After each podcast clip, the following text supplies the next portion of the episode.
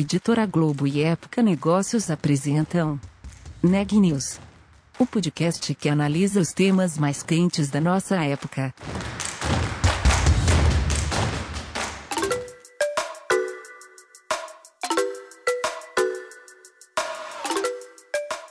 Olá, meu nome é Carolina Zelt e sou repórter da Época Negócios. Seja bem-vindo a mais um episódio do Neg News, nosso podcast sobre os impactos da pandemia do coronavírus na economia e nas empresas. No episódio de hoje, a Micaela Santos conversa com Paul Ferreira, professor da Fundação Dom Cabral, e com Ricardo Basaglia, diretor-geral da Page Executive, sobre liderança em tempos de incerteza. Desde o início da pandemia, muito tem se falado sobre a importância e o papel da liderança das empresas no enfrentamento da crise econômica provocada pelo coronavírus. Além de iniciativas como a adoção de novas tecnologias o trabalho remoto, qual tem sido a postura dos líderes dessas empresas em função da atual crise econômica e sanitária? Um levantamento inédito da Page Group, em parceria com o Centro de Liderança da Fundação Dom Cabral, traz análises e percepções do alto escalão e mostra que cerca de 40% dos 230 executivos entrevistados na pesquisa estão acelerando a tomada de decisões acerca do negócio, da continuidade das operações e da gestão de pessoas. No podcast de hoje, o Paul Ferreira, professor da Fundação Dom Cabral, explica os principais pontos do estudo. Em seguida, Ricardo Basalha, diretor-geral da Page Executive, fala sobre o papel do líder nas organizações e as habilidades mais valorizadas. Vamos ouvir a entrevista. Primeiro, eu queria entender o principal mote né, desse estudo foi que os líderes estão acelerando, aceleraram mais a tomada de decisões, né? Então, eu queria entender que tipos de decisões foram essas, em quais aspectos, em quais setores, e um pouco sobre o perfil das empresas também que participaram do, do estudo. Bom, sobre alguns dados, então, sobre a pesquisa, de uma maneira geral, você já tem detalhes, mas são 230 executivos, mais ou menos. A gente estava interessado na questão que a gente chamaria do C-level, uma definição simples, normalmente é o presidente ou a presidente e as pessoas que reportam, então, normalmente, diretamente a presidente ou presidente. E tivemos em alguns casos também, não só, então, esses uh, vice-presidentes ou, ou, primeira linha direta, mas algumas pessoas que, talvez, da segunda linha. Mas, em regra geral, essa, essa população de executivos e de executivas que uh, são responsáveis por formular a estratégia e, obviamente, também para implementar nas grandes linhas a estratégia. E o nosso interesse, um, e acho que entrando um pouco mais no detalhe, de, de, fazer essa pesquisa, é porque a gente sabe que, obviamente, um, as estruturas estão muito mudando, né? Há uma necessidade de ser, das empresas ser muito mais ágeis em todos os níveis, mas a gente tem visto isso muito nos níveis mais intermediários, de uma certa forma, né? E essas, uh, essas uh, squads, né? Agiles, essas, essas tribos, de uma certa forma, acho que ah, muito ligadas à, à, questão da transformação digital, elas são muito presentes né, no cotidiano de cada um de nós, mas nesse nível mais de liderança, o que está realmente acontecendo? Será que isso também está acontecendo? E acho que o que a gente, então a gente estava interessado em ver isso, ver uh, se eles trabalhavam de maneira diferente, se eles tomavam decisões de maneira diferente, sobretudo nesse contexto da pandemia que obrigou de uma certa forma essas pessoas, né, uh, ainda mais a tomar decisões que eh, impactavam a sobrevivência, em alguns casos, das empresas. Né? Obviamente que a gente sabe que algumas empresas conseguiram tirar benefícios dessa crise, mas algumas delas, talvez uma maioria, infelizmente, elas estão tentando sobreviver ou, inclusive, uh, tendo muita dificuldade para isso. Então, a ideia é de ver realmente como é que isso está sendo alterado né, na, na maneira de funcionar. E a gente, então, essa pesquisa, ela basicamente endereçou os principais uh, setores da atividade. Então, a gente tem empresas do setor mais de comércio, terceiro setor, uh, mais da indústria. Então, acho que ela é bastante alargada nisso. A representatividade, mais uma vez, desses 230 executivos já é bastante significativa, né? Uh, a gente tem também executivos que responderam de várias regiões do Brasil, ainda que, obviamente, haja uma forte concentração mais no sul do Brasil. Mas o que de fato a gente viu uh, começando é que eh, basicamente essas pessoas elas aceleraram o ritmo de tomada de decisão. Muitas muitas decisões tiveram que ser tomadas mais rápidas talvez do que normal. Isso quer sugere que obviamente alguns processos talvez que estavam estabelecidos eles foram revistos. Uh, algumas maneiras de trabalhar, de uh, de quem é que realmente tomava a decisão, quem tinha esse ônus da decisão. Algumas dessas atribuições elas foram revistas também.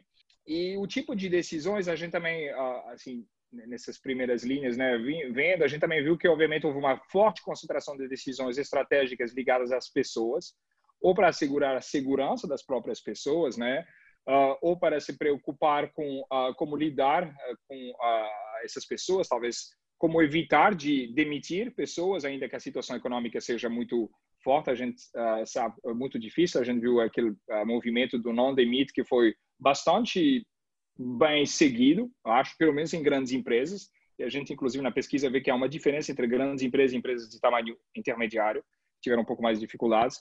Um, então, obviamente, algumas dessas decisões mais importantes foram relacionadas com pessoas e gestão de pessoas. Mas há mais detalhes, mas vou deixar um pouco também o, o Ricardo.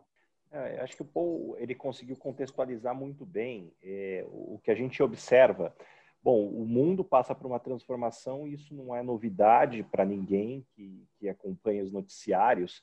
Acho que a grande diferença é que talvez a gente olhe algumas décadas, você conseguia fazer, talvez ainda na década de 50 e 60, um planejamento com um horizonte de 10 ou 15 anos, porque o mundo era muito estático. Você tinha menos competição, você tinha menos velocidade dessa transformação e isso tinha uma característica da gestão que naquele momento talvez ainda era possível um modelo talvez só de comando e controle, onde você podia se dispor de pessoas somente para executar, já que o planejamento já tinha sido feito e não teria muito para mudar. E com isso que a gente nota agora no mundo mais competitivo, mais ágil, com mudanças é, muito mais rápidas, você não pode mais abrir mão de nenhum cérebro dentro da sua organização para contribuir, seja no monitoramento do que está acontecendo, na sugestão das soluções e principalmente na forma como você gerencia para dar espaço para que essas pessoas possam efetivamente performar. Então, acho que esse, para mim, é, é, é, é, uma sugestão interessante desse cenário, à medida que a gente sabe que nas corporações, as decisões, muitas vezes, passando por políticas, passando pelos processos, podem levar mais tempo do que a necessidade do negócio muitas vezes demanda. Quando você tem um choque, como que a gente viveu nesse momento, você traz um senso de urgência é, muito maior para a tomada de decisão. E aí eu acho que a característica interessante é que essa urgência vem para praticamente a, a maior parte desse grupo só que não necessariamente essa velocidade na decisão ela é tomada da mesma forma. Quando a gente vê alguns profissionais que tomam decisão consultando o time, então você tem um modelo muito mais colaborativo, em outros tomando a decisão é, é, de maneira mais solitária. E dentro do nosso estudo, acho que é algo também ficou muito claro, é a gente procurou também não, é, é, tentar identificar o que é certo o que é errado uma coisa que até que o professor Paul coloca muito é a liderança sobre o contexto. Eu acho que são setores muito distintos, que passam por realidades distintas, e muitas vezes é a habilidade do líder entender é, esse contexto para que ele possa é, é, adaptar né, o seu modelo de gestão, que cada um tem o seu, àquela condição que para que seja mais eficiente.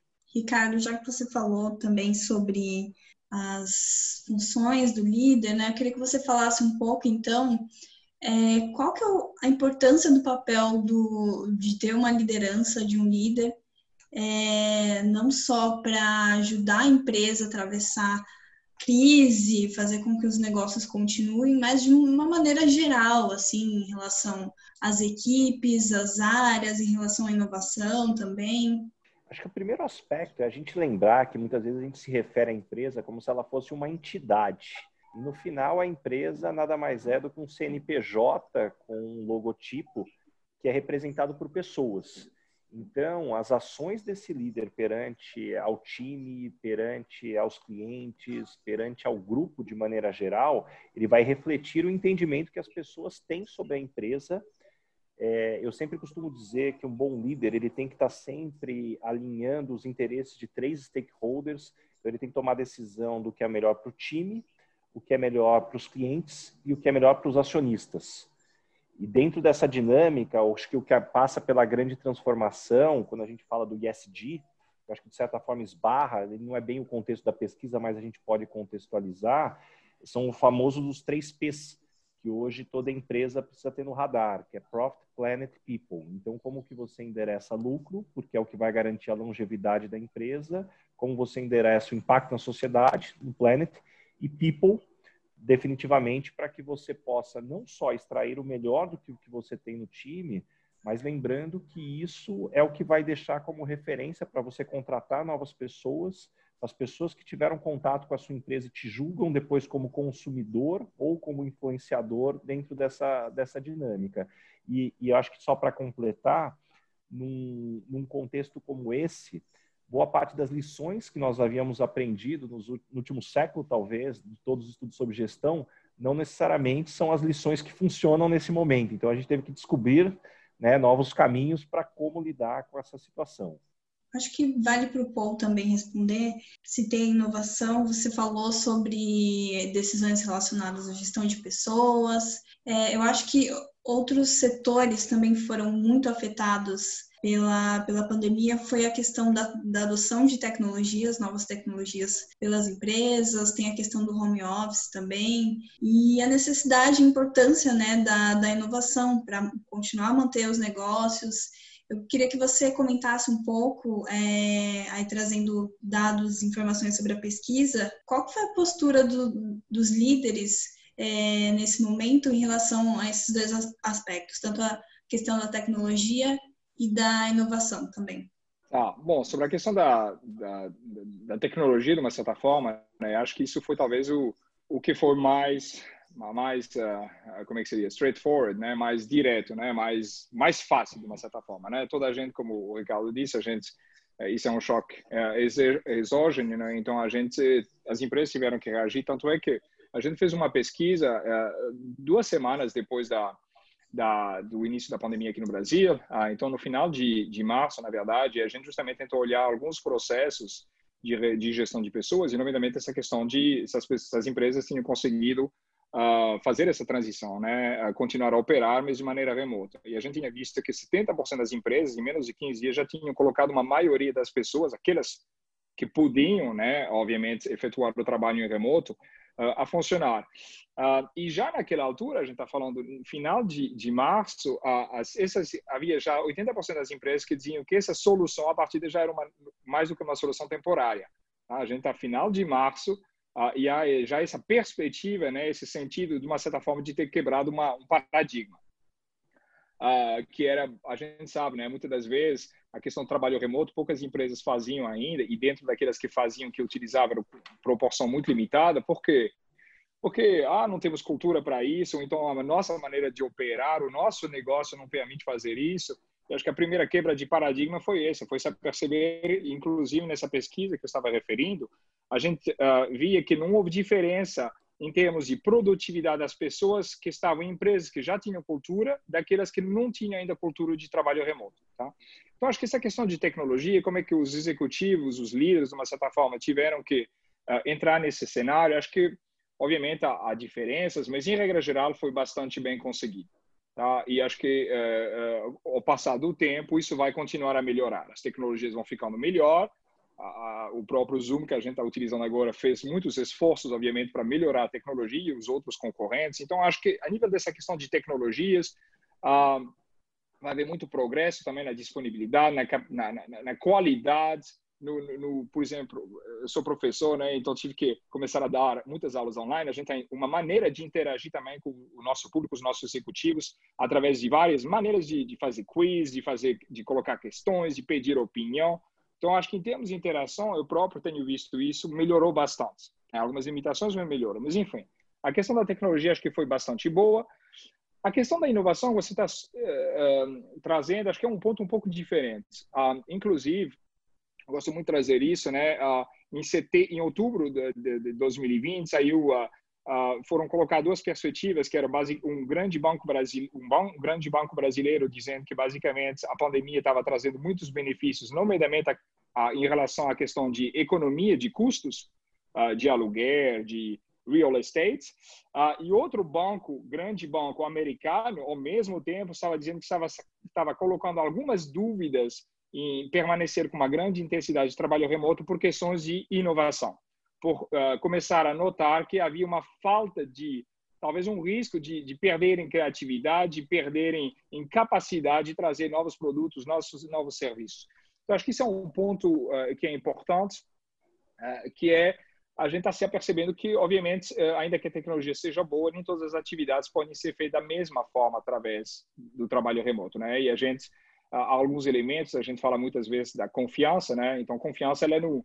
A, a gente pode fazer muitas reuniões como a gente está fazendo agora, a gente vai ter uma certa intimidade, acho que a gente vai conseguir, obviamente, fazer avançar alguns projetos, não é por isso que a gente vai necessariamente ter confiança.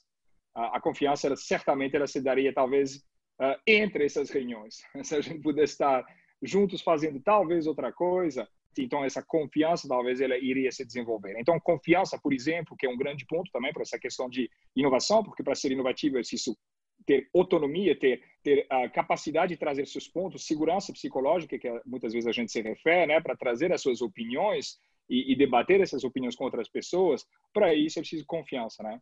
Então, essa questão de inovação, eu acho que é, é preciso ter cuidado, é preciso acompanhar, acho que não há, não há ainda uma, um, uma posição final sobre isso, mas nem todas as atividades vão uh, ser uh, possíveis de uh, ser realizadas através de distanciamento, né?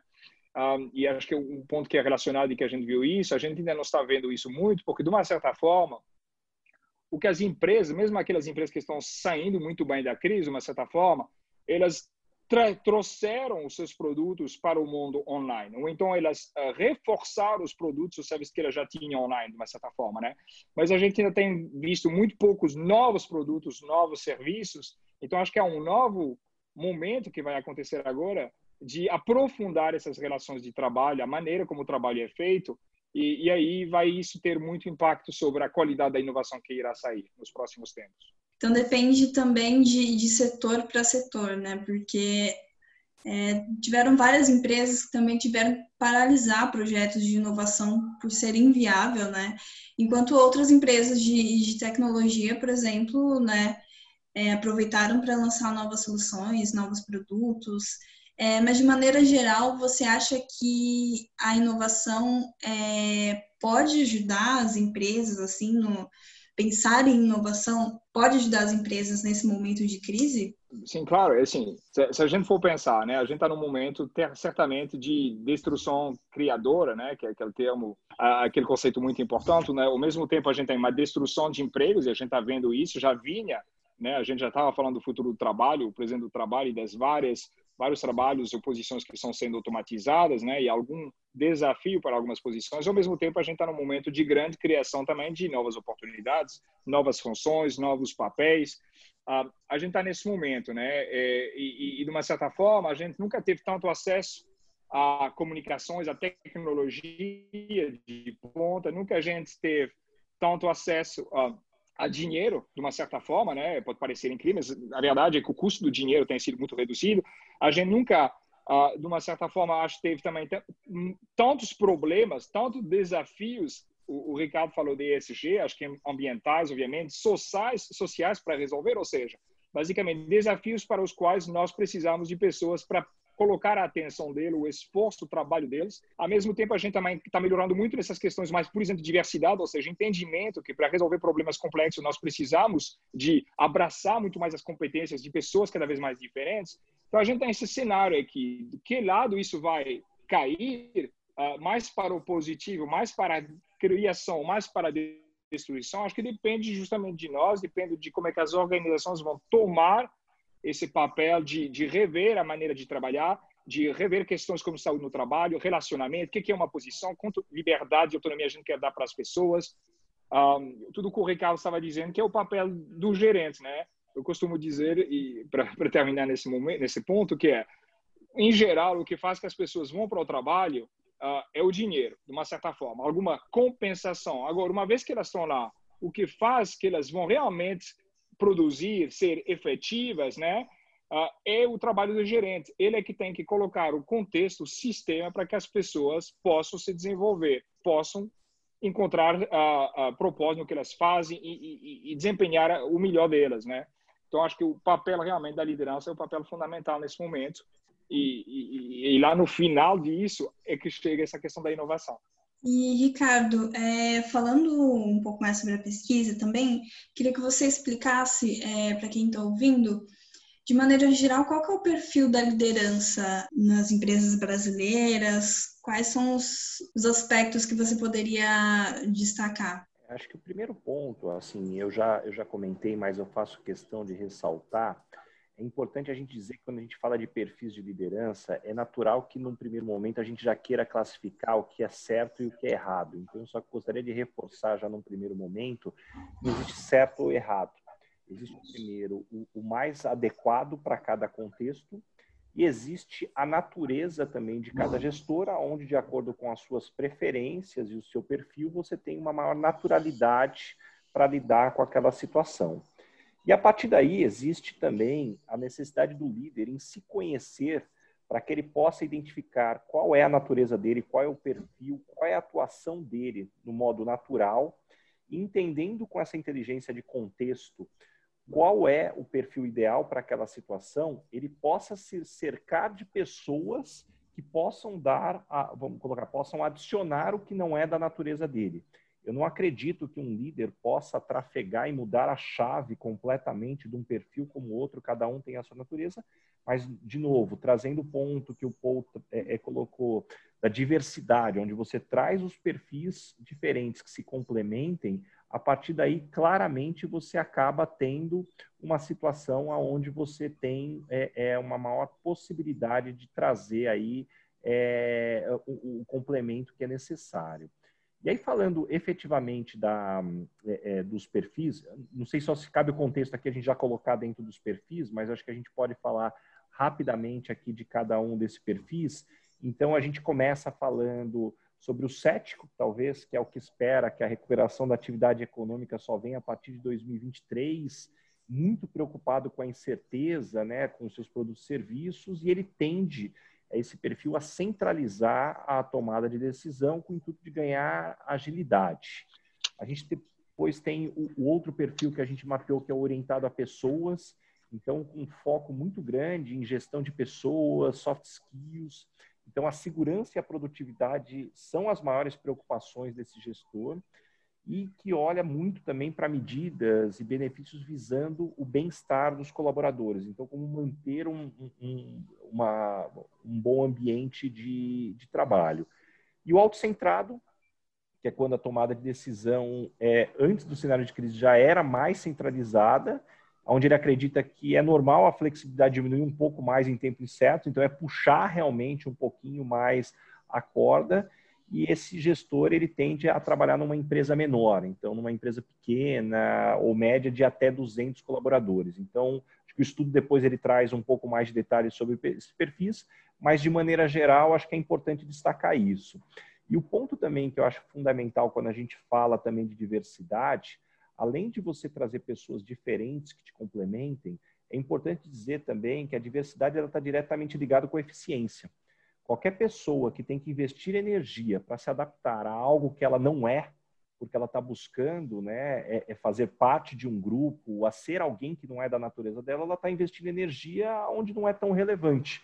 Então, a diversidade também ela provoca as pessoas a serem quem elas são para que 100% da energia que ela possa entregar para a empresa seja realmente focado em entregar resultado, em construir soluções porque aí efetivamente é onde a empresa vai ter mais benefício que alguém investindo energia para se adaptar a um estereótipo. E só para a gente finalizar, Ricardo, tem uma, uma coisa que a gente sempre, sempre costuma escrever sobre na negócios, essa questão do futuro do trabalho, né? Então, quais novas áreas podem surgir, novas profissões. E em relação às lideranças, quais habilidades você acha que os líderes vão passar a se preocupar mais, por exemplo, a questão do trabalho remoto, saúde mental, saúde dos colaboradores. O que você acha que os líderes vão começar a adotar como prioridade? Acho que o primeiro aspecto é a gente sempre lembrar que quando a gente fala do futuro do mercado do trabalho, é lembrar que o, o, o, o mercado de trabalho ele é um organismo vivo que reflete as transformações da sociedade. Então, à medida que a sociedade se transforma, o mercado de trabalho se adapta a atender às demandas da sociedade. E aí, quase, e aí em relacionado às empresas, para que as empresas atendam essa demanda da sociedade, novos modelos né, de como você organizar as pessoas no time são configurados. Então, a hora que a gente hoje olha, um primeiro desafio, sem dúvida nenhuma, é como você lidar com a colaboração, porque esse é um tema que já vinha sendo falado há mais tempo e agora, com o trabalho remoto, isso se torna mais desafiador.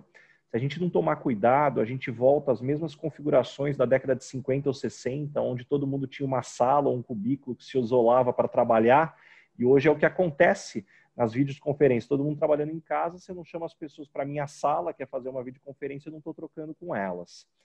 Esse é o primeiro ponto. O segundo, à medida que você tem uma combinação híbrida, que é o que particularmente eu acredito, é você identificar aonde as pessoas são mais produtivas, que tipo de atividades para serem feitas em casa, quais atividades para serem feitas na empresa, e tendem a, as atividades colaborativas a serem levadas para as empresas. Só que quando a gente olha o desenho dos escritórios hoje, eles foram desenhados para trabalhos individualizados, onde todo mundo tem a sua mesa, todo mundo tem o seu computador. Então também tem uma oportunidade de um redesenho dos escritórios para potencializar a colaboração. O terceiro aspecto também é uma avaliação do que efetivamente é importante para que eu tenha resultado. Uma analogia que eu sempre gosto de fazer é, é, é com o futebol americano.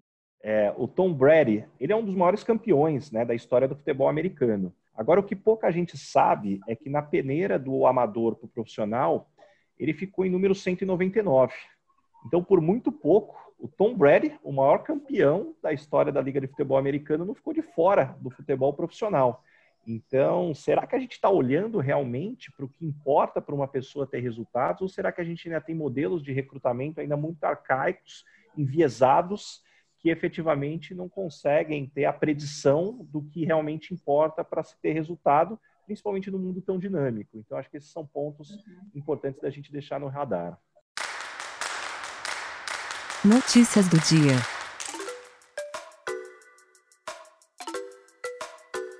A Anvisa, Agência Nacional de Vigilância Sanitária, aprovou ontem o uso emergencial de 6 milhões de doses da Coronavac, que chegaram prontas da China ao Brasil. Hoje pela manhã, o Instituto Butantan, que produz a vacina da Sinovac no país, pediu liberação para todo o material invasado pela instituição. Agora, no fim da tarde, a vacinação começou em vários estados do Brasil, como Rio de Janeiro, Goiás e Santa Catarina. Nessa primeira fase, o grupo prioritário é composto por idosos e profissionais da área de saúde. O Ministério da Saúde começou a distribuir na manhã de hoje as vacinas, que chegaram com atraso em alguns locais. Agora, a atualização dos números da pandemia no país, com informações do Boletim do Conselho Nacional de Secretários de Saúde. Foram 425 óbitos nas últimas 24 horas, elevando as vítimas da crise sanitária do coronavírus para 210.299. No período, foram registrados 23.671 casos. Ao total, são 8.511.770 infectados. O Neg News de hoje fica por aqui. Obrigada por nos acompanhar e até amanhã.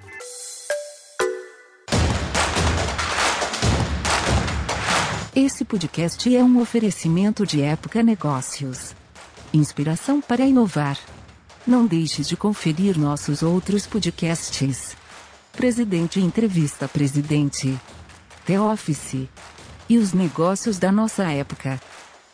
Ouça, acompanhe, compartilhe. Vamos fazer deste podcast o nosso ponto de encontro.